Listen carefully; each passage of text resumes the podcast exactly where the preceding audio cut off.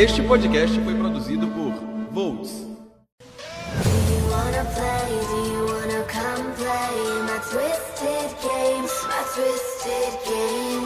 Fala pessoal, estamos começando mais um episódio do 220 Podcasts. Eu sou Anne Cascais e estou aqui na companhia de três pessoas maravilhosas para falar de um assunto muito legal que são séries teens.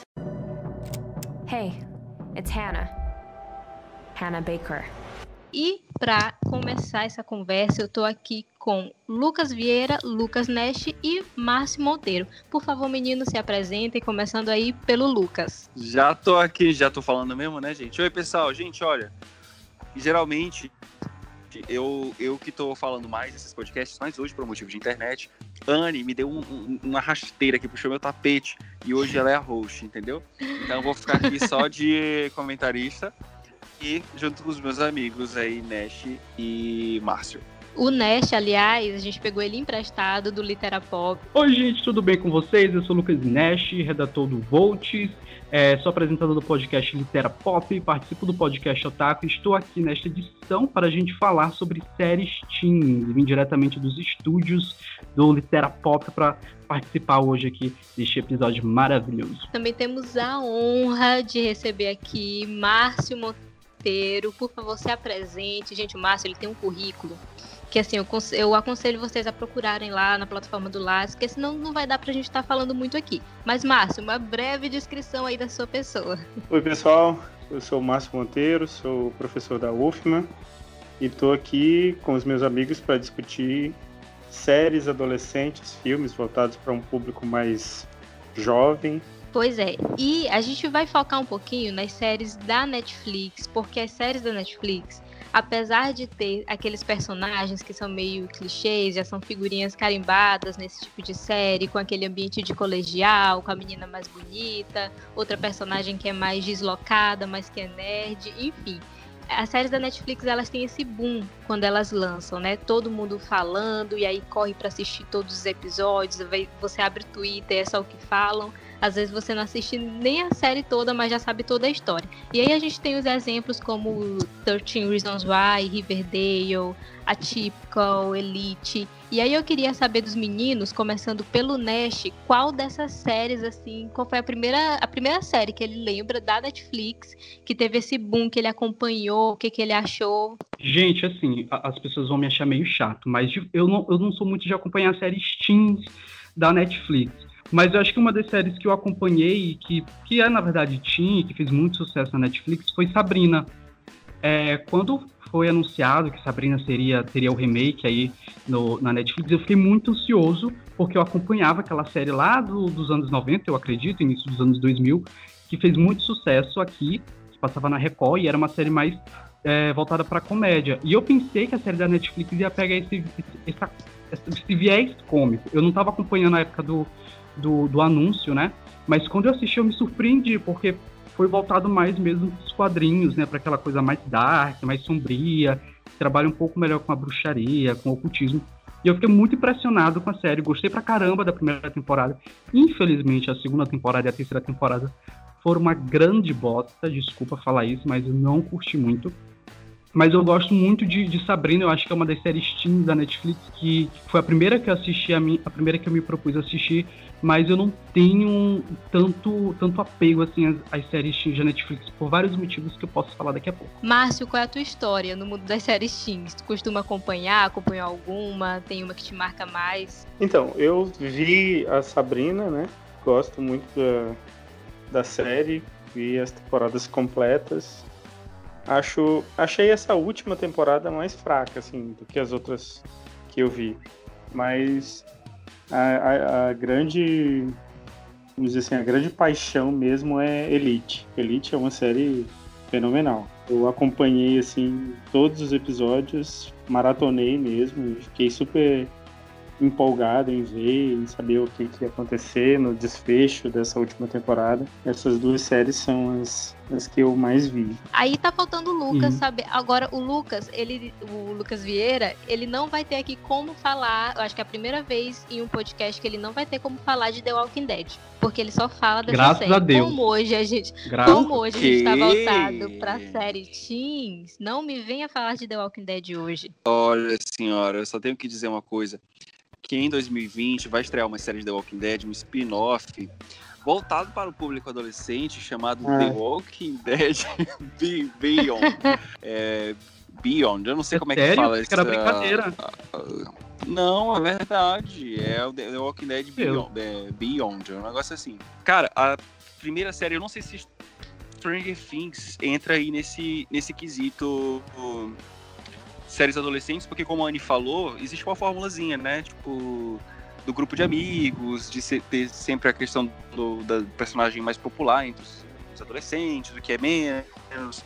E, e tem todo essa, esse rolê da escola, essa coisa toda, e que vai se desmembrando em várias narrativas, né? Tanto narrativas sobrenaturais, quanto aquelas que já são mais de comédia, e por aí vai. Não sei se Stranger Things entra aí exatamente nessa coisa da série do adolescente, mas eu, foi a primeira que assim, da Netflix que, que eu acho que abriu os olhos do mundo pra Netflix, pra- pelo menos de muita gente, né? Mas já dessas que já são mais características, eu comecei. Ai meu Deus, eu comecei 13 Reasons Why, bastante criticada também, mas que tem uma pe- pegada aí bem adolescente, né? Trata de temas bastante adolescentes, comuns, frequentes, né, desse universo. E também assisti. Cara, comecei a assistir Riverdale, mas eu não curti tanto, não. Não, não foi muito pra frente, não.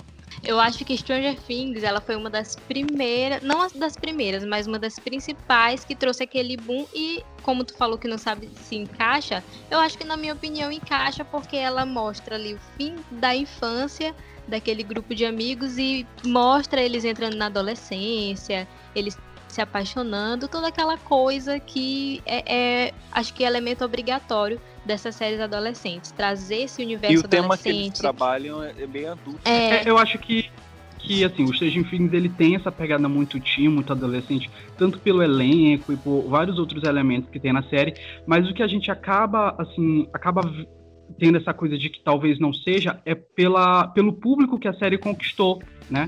O público é um público muito diverso, tem adolescente, tem adulto que gosta muito do Stranger Things, então talvez essa é a grande dificuldade da gente identificar ou não a série como uma série teen. É, eu lembro de uma série que estreou na, na Netflix também, só que pra mim foi um grande flop, assim, dessa tentativa deles de fazer uma série teen que foi Shadowhunters.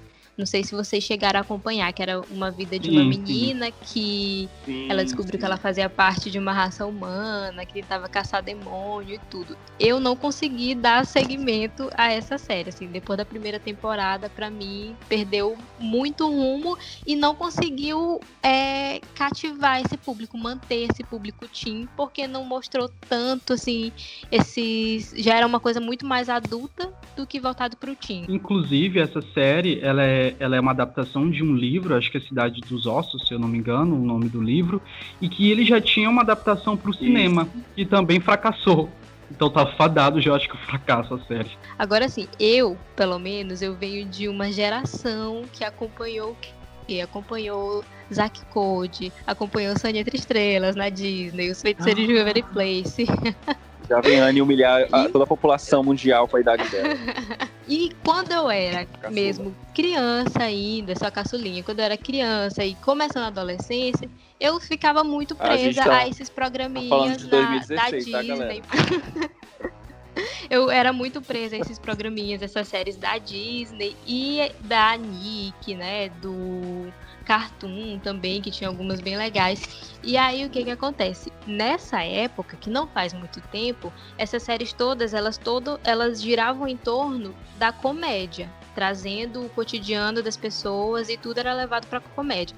Na Netflix, a gente já vê uma abordagem de temas mais sérios, como 13 Reasons Why, né, que trata de depressão, trata de suicídio. A gente vê outras temáticas mesmo que mostra uma evolução que marca essa fase. Qual é a opinião de vocês em relação a isso, de trazer esses temas para debate em relação ao público ou a abordagem mesmo que eles escolhem fazer? Eu acho assim, eu penso que essas séries, elas têm duas camadas de mensagem. Uma mensagem mais cotidiana, assim, que é o ambiente do colégio, é a relação na família com seus problemas, é a relação na vizinhança, né? E tudo isso é mostrado muitas vezes com um certo tom de humor, uma brincadeira, uma coisa mais leve e tal. E aí tem uma segunda camada que eu acho que essa é a camada mais séria, né? Que do, disso que a Anne está falando, que é esses temas mais, às vezes, difíceis, mais complicados de serem tratados e tal. E aí eu acho que nem todo mundo foca nesse, nessa dimensão mais é, social, né? Acaba prestando atenção mais no, em como é cômico, em como é engraçado, como é divertido, né? Eu acho muito relevante. Eu, eu lembro que tem um episódio de O Maluco no Pedaço que me chocou profundamente, em que eles tratam da questão do racismo nos Estados Unidos. E aí você está assistindo ao episódio, e aí você está rindo e é engraçado e tem toda aquela coisa do do, do, corpo do ator e de como o ator brinca e ri, e você ri junto e não sei o quê, mas a, o episódio está tratando de uma questão que é seríssima, né, e gravíssima. Então eu acho que tem essas duas dimensões. E eu acho importante, muito importante, que essas séries abordem esses, essas questões. Nem sempre vai acontecer. A gente vai ter séries, por exemplo, eu acho que a Anne deve ter visto é, Sam e Cat. E não vai ter nada disso. Vai ser só para rir Sim. mesmo eu não gostei porque é pra mim a Sam, a Sam, eu não gostei, sabia? Porque pra mim a Sam, eu não consegui tirar ela de iCarly, não consegui juntar ela com a Cat, e aí eu não, eu não, não me apeguei. Eu acho que essas séries é, adolescentes Disney, Nick, elas já têm, eu acho que elas já se liberam de uma de uma responsabilidade que a que a Netflix pega para si de maneira bastante é, oportuna e oportunista. Eu acho que essa galera da Disney, Nick e tal, não, não tem porquê. É um produto muito mais infantil do que adolescente, eu acho. Hum, pra, pra, é, muito mais infantil, pré-adolescente e tal. E eu acho que a Netflix tem essa coisa meio.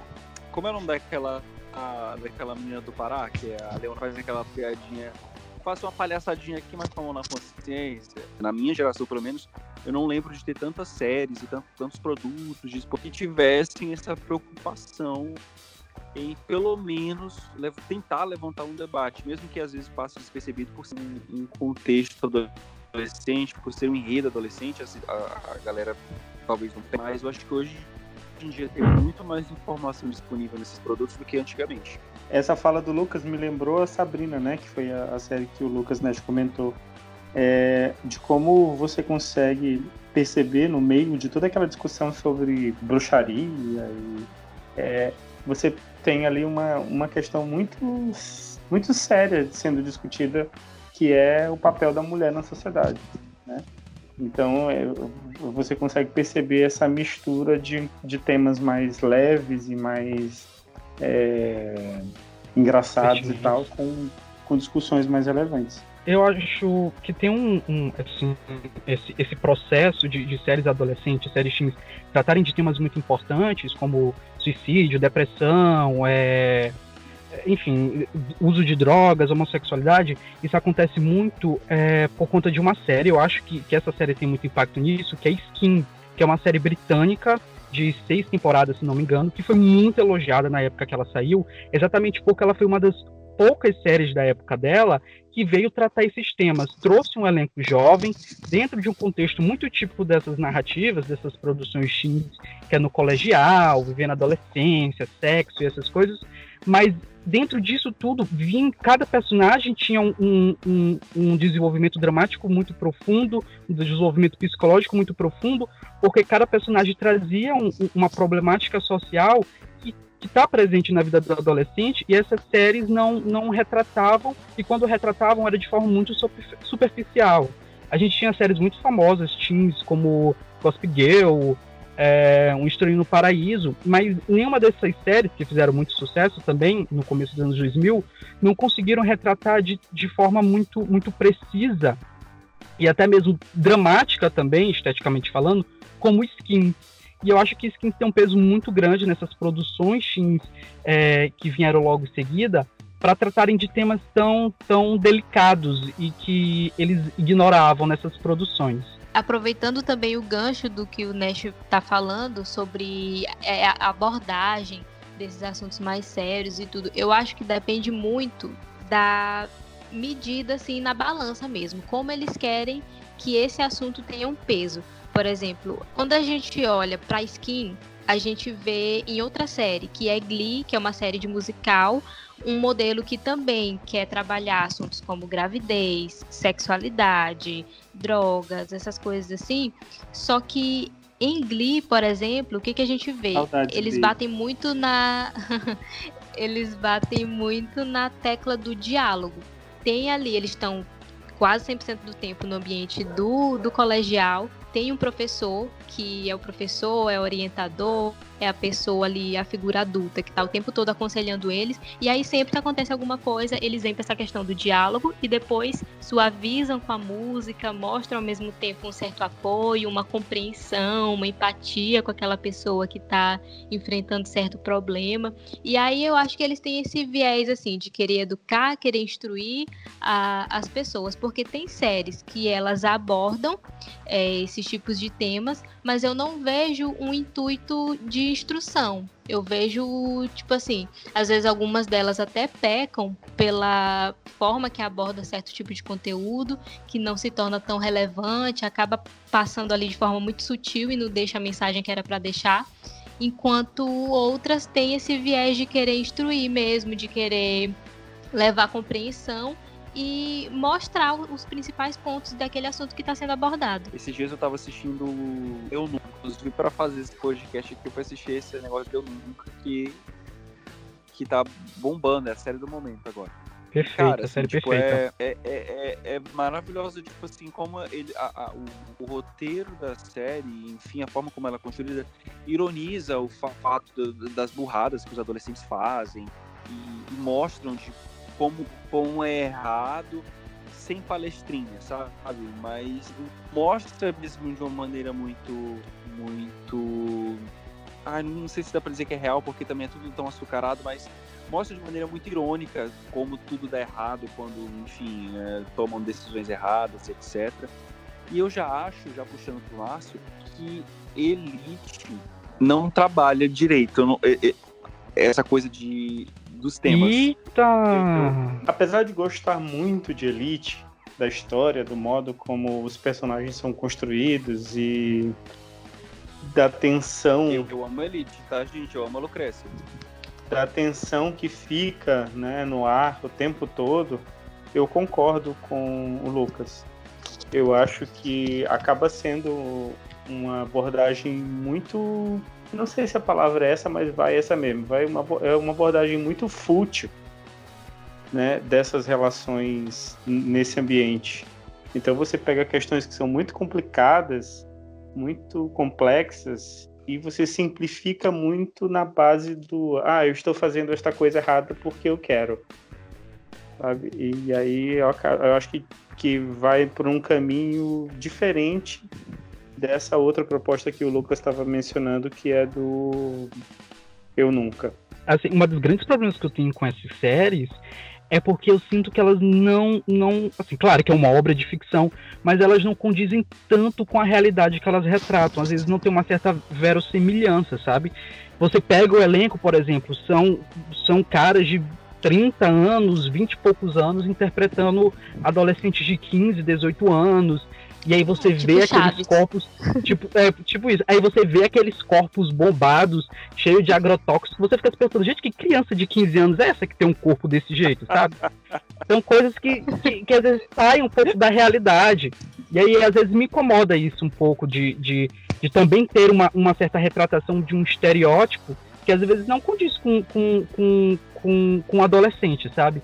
Isso me deixa um pouco receioso de assistir essas séries. Eu acho que a gente tem dois pontos, porque primeiro, Eu acho que tem aquelas séries que elas idealizam todo o universo adolescente, mas que na verdade não é o que ocorre, fica muito longe da realidade ou fica ali como um padrão que pode ser para gerar desejo nas pessoas de que a vida delas sejam assim, que ela adolescência perfeita, com o namorado perfeito na faculdade, com a família perfeita, e o que a gente sabe que não acontece. E aí tem um outro viés dessas séries, como por exemplo eu Nunca, né? Que traz essa, essa pegada mais leve, cômica, de erros que adolescentes cometem, que eu acho que se aproxima mais do real. Eu acho que pode ser uma tentativa de gerar identificação nas pessoas, né? E com representatividade também, porque a personagem principal é uma menina filha de indianos, nascida nos Estados Unidos, e é uma das coisas que as séries da Netflix estão atraindo muito público e elogios,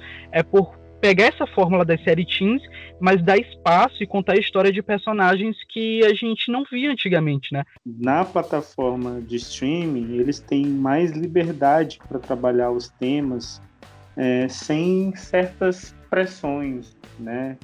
É claro que tem o, o investidor que está ali de olho, né, querendo saber o que, que vai ser abordado, como vai ser abordado, mas há muito mais liberdade do que as TVs é, fechadas e abertas tinham para tratar determinados temas.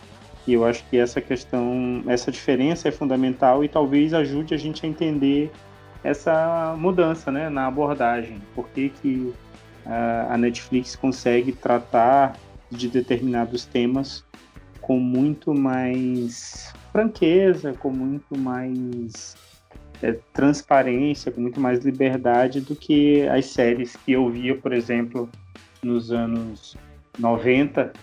É, eu lembro que a primeira série que eu vi era uma série chamada Felicity, lá nos anos. no final dos anos 90, é, que passava numa TV fechada dessa, já não vou lembrar qual é, e que era muito isso, era um ambiente escolar, eram os conflitos dessa fase da adolescência, de você se apaixonar e às vezes você se vê envolvido ali num, num triângulo amoroso, mas sempre com muito cuidado, sempre com, com diálogos muito é, pouco é, verossímeis, né? E aí, você pega uma outra série, como é o caso de Elite, né? Em que os personagens xingam o tempo todo, mesmo em Stranger Things, os personagens falam palavrão o tempo todo. É claro, tem que observar a questão da, da, da classificação indicativa, né? Stranger Things tem classificação indicativa de 16 anos. Mas, é, de uma certa maneira, essas séries conseguem trabalhar os temas com mais liberdade do que se conseguia nos anos 90, 80, enfim. Sexos adolescentes sempre, sempre, sempre criam novos símbolos sexuais para o mundo, assim, né? Eles sempre, toda geração tem uma uma gatinha, um gatinho crush da geração, agora dessa nova geração aqui, das pessoas mais novas, é o aquele que tá em todos os filmes da Netflix, que é o Noah... O Noah Sentinel, alguma coisa assim, né? Ele tá em tudo. Eu não sei identificar bem quem é a, a It Girl do, do momento. Ao longo dos anos, a gente teve aí muitas pessoas que surgiram, foram revelados em séries adolescentes da Malhação, protagonistas da Malhação, e que hoje são super bombados, né? Afonso Ferreira, Anaí, Zac Efron, tudo aí a galera, é, a Vanessa Hudgens. Todos Sérgio eles Malandro, caberiam- Colégio to- Cristal. Todos eles caberiam numa mesma comunidade do Orkut. Tem uma série adolescente que eu acho muito bacaninha, que ela, ela puxa pro humor. Na verdade, tá aí. Todo mundo deu Chris. Não sei se entra aqui nesse, nessa série aqui do estilo da Netflix. Mas é uma série que eu acho maravilhosa que inspirou até eu nunca, né? E eu acho maravilhosa. Não sei se vocês já assistiram, mas eu deixo aqui uma dica infinita.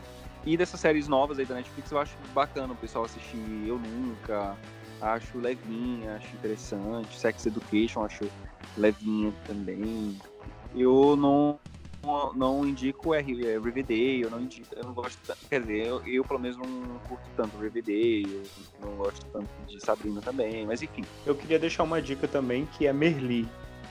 Merli é uma série que se passa num ambiente de sala de aula, né? É um professor de filosofia É, são muitos alunos, portanto, muitos personagens, e esses personagens têm histórias de vida muito diferentes, muitos conflitos, conflitos consigo mesmos, conflitos com os pais, uh, e, e, e, tudo isso vem para a sala de aula, né? O, o modo como, como esses adolescentes eles se relacionam na sala de aula está muito é, influenciado, muito afetado por esses problemas pessoais que eles têm. E a série aborda exatamente essa essa questão, né? Você tem a sua vida fora da escola e você não, não deixa isso do lado de fora. Gente, a série que eu vou indicar é uma série que provavelmente ninguém conhece. É uma série da Netflix que infelizmente não fez tanto sucesso assim, mas vai ter segunda temporada este ano, estou ansioso, que se chama Society. É uma série que acompanha um grupo de jovens. Essa história é ambientada numa cidade fictícia. O que acontece? Vejam só. É, num certo dia, por conta de alguns problemas que estão acontecendo na cidade, esses adolescentes acabam tendo que sair da cidade, todos os adolescentes saem da cidade para ir para uma viagem durante algum, algum tempo até que esse problema seja resolvido. Quando eles voltam para a cidade, eles simplesmente descobrem que todos os adultos sumiram e que eles estão sozinhos naquela cidade e eles não conseguem entrar em contato com outras cidades, eles não conseguem sair da cidade por vários fatores, ou seja, eles estão sozinhos no mundo, sem responsabilidade, sem pessoas para fiscalizar, sem pessoas para dizerem não para eles, e aí eles alopram, ficam loucos, começam a fazer tudo, tudo que vier na telha. E aí entra a grande moral da história da, da, da, da, série, é que eles começam a trabalhar essa questão da, do contrato social, da construção e da formação da sociedade, né? Eu vou deixar aqui uma que eu tô reassistindo, já falei aqui antes, que é Glee é, para quem gosta de musical também, né? Eu gosto muito de musical, então é uma série que, como ela já é, não é tão antiga assim, tem umas músicas, uns hits aí do sucesso que eles cantam muito e aí a cada episódio meio que tem uma temática assim. Enfim, é uma série leve, eu acho que ela tem sim suas falhas, peca em algumas coisas, mas para você que não tá fazendo nada nessa quarentena, quer ver uma série, tem na Netflix, vou deixar essa indicação de Glee e para me despedir da galera que nos ouviu até aqui, queria agradecer pela audiência, pela paciência, queria convidar vocês também a comentar nas nossas redes sociais qual a série Team que te marcou e qual a série você indica aí para todo mundo conhecer, principalmente nesse período de quarentena que precisamos dessas produções para nos manter. Obrigado, Márcio. Você é maravilhoso. Volte sempre, você vai voltar sempre, tá? A gente já Eu que agradeço, gente. Eu que agradeço, foi uma honra, um prazer para mim participar com vocês. E é isso aí, pessoal. Muito obrigada mais uma vez. Continue acompanhando a gente no Instagram, aqui no Spotify, no Facebook e, claro, lá no site que a gente publica conteúdos diários atualizando vocês desse mundo e universo que é a cultura pop, cultura geek. E a gente te espera aqui no nosso próximo podcast. Até lá!